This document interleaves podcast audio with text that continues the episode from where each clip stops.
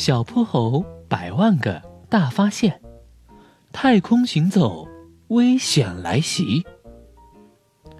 从宇宙空间站里看出去，地球像是一颗蓝色的水滴，在漆黑漆黑的太空中，简直美丽极了。受到国家航天局的邀请，小泼猴和哼哼猪能够在凤巢号空间站里亲身体验一周空间站宇航员的生活，这让他们觉得非常荣幸。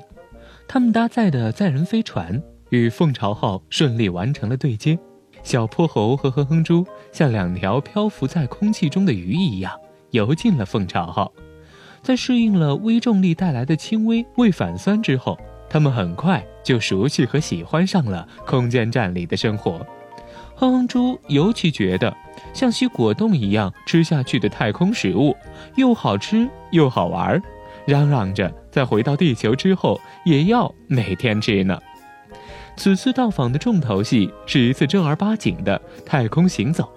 虽然在出发前，他们已经在玄教授的万能实验室里无数次模拟训练了整个过程。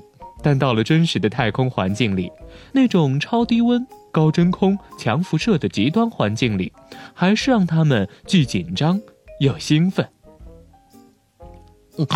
安全缆绳，安全缆绳，等我出舱以后，我的一切个人安危可全都拜托您了。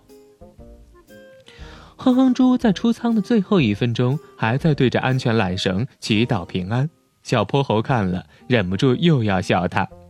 然后，他们身着最先进的宇航服，通过气闸舱，顺利地走出了凤巢号。太空无比浩瀚，此时除了一根跟空间站连接在一起的安全绳，他们完全掉落到了最广阔无垠的宇宙里。哇，你快看，凤巢号，那是它的核心舱，那是它的实验舱，一。二三，它有三个实验舱呢，那几个是节点舱，那个是服务舱，呃，那两个是货舱。我们搭乘的载人飞船在那里，在那里。小泼猴通过无线电一边跟哼哼猪通话，一边手脚并用的朝着凤巢指指点点。哼哼猪也觉得，能漂浮在宇宙里这么近距离的观看空间站，简直太酷了。就在这个时候，在他们侧方。忽然有一块杏核大小的东西迅速靠近，朝哼哼猪方向射了过去。哼哼猪，快躲开！这是一块太空垃圾。小泼猴在无线通信里朝着哼哼猪大喊。哼哼猪慌忙开启航空服的微动力装置，闪身躲开了。嗯，妈呀，好险，差点被他击中，吓死我了，吓死我了！在这惊魂未定的瞬间。那块太空垃圾却不偏不倚，刚好击中了哼哼猪的缆绳。小泼猴在耳机里只听到哼哼猪一连串紧张的大叫，他那断掉的安全绳飘飘悠悠在太空里扭动，哼哼猪则朝向宇宙深处飘去。如果不加阻拦的话，或许他就再也回不来了。怎么办？小泼猴果断启动动力装置，朝哼哼猪的方向冲了过去。事不宜迟，他必须在自己安全绳长度的范围内抓住哼哼猪，像断了线的风筝似的。哼哼猪在太空中翻来滚去，他惊慌失措，脑子里一片空白。突然，他感觉有一只手牢牢拽住了自己的航空服，原来是小泼猴及时赶到了，哼哼猪得救了。太可怕了！要不是你，我可能已经成为太空垃圾了。被小泼猴拖回空间站的哼哼猪，想起刚才惊险的一幕，还是忍不住两腿颤抖。玄教授亲切地慰问了他们，并告诉他们，因为附近轨道上有卫星发生了碰撞事故，空间站周围于是多了很多的太空垃圾，大的有椅子那么大。小的虽然只是一些微小的零件，甚至只是剥落的油漆块，但是这些垃圾的飞行速度比子弹还要快十倍，一旦跟凤巢空间站相撞，破坏力是非常可怕的。小破猴，哼哼猪，我命令你们，在返回地球前绝对不能再出舱行走了，咕噜咕噜。因为太空垃圾对空间站和宇航员都造成了很大的威胁，我们也想好了对付他们的方法。方法一，利用智能机械臂把它们捕获、回收回来，这适用于那些较大的垃圾。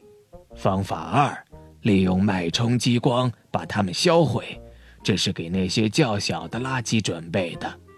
方法三，你们可以把气凝胶布置在空间站关键部位的周围，那些非常微小的太空垃圾，如果撞上去，就会被吸附和阻挡在里面，就不会对空间站造成伤害了。现在，你们就和空间站工作人员一起前往货运飞船，把相应的设备取来吧。咕噜咕噜，收到。小泼猴和哼哼猪高兴地接受了玄教授的新任务。经过刚才的太空惊魂事件，他们简直太讨厌太空垃圾了，比讨厌小区里的垃圾还要再讨厌一万倍呢。